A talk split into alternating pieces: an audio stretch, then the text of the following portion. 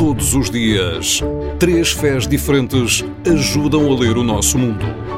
Khalid Jamal, Miriam Assor e João Paiva falam da vida e dos textos sagrados do Islão, do judaísmo e do cristianismo. Há uma festa judaica hoje, o Tu Bishvat, pode ser traduzido como o Ano Novo das Árvores.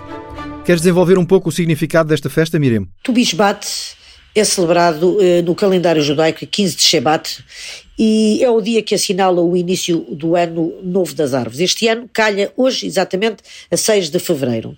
É a estação onde as primeiras árvores uh, a brotar na terra de Israel emergem do seu sono de inverno e iniciam um novo ciclo de produção de frutas.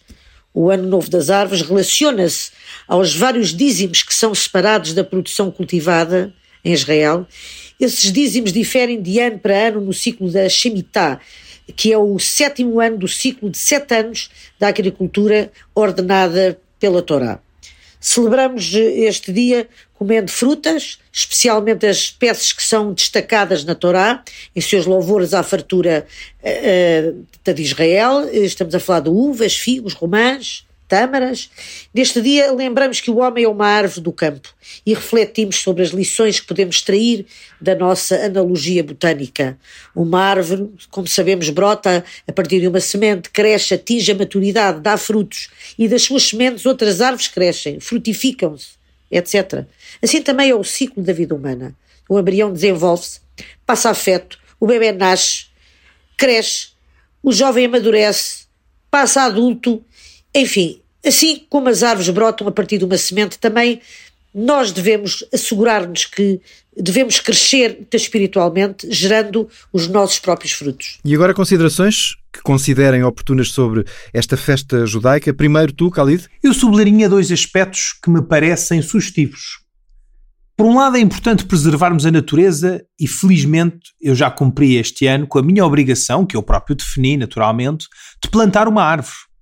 E por outro lado, simbolicamente, é sempre interessante e importante pararmos para pensar e refletir e fazer um balanço neste clima de aceleração social em que vivemos do que tem sido este nosso ano e estas nossas vidas e se estamos a fazer aquilo para que fomos criados, que é para fazer o bem na linha de orientação preconizada pelo nosso Criador, que é sumamente bom e que nos criou de acordo com essa sua natureza e infinita misericordiosa.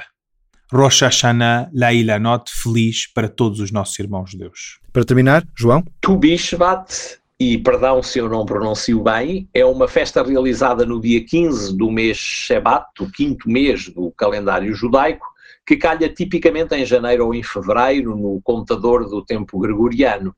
Eh, cá estamos nesse tempo em que se adivinham em inverno os frutos da primavera que virá.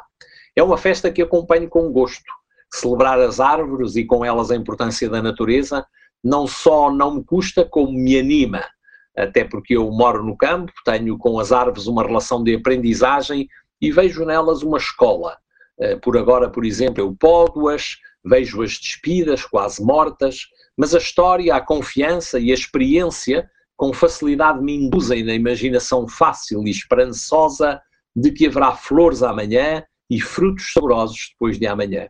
Os nossos irmãos judeus têm a tradição de comer frutos secos neste dia, nozes, nomeadamente, que foram colhidos ontem e hoje são sabor. Nas escolas eh, judaicas tendem a plantar-se árvores eh, e a apontar para a importância da floresta e dos pulmões verdes do ecossistema.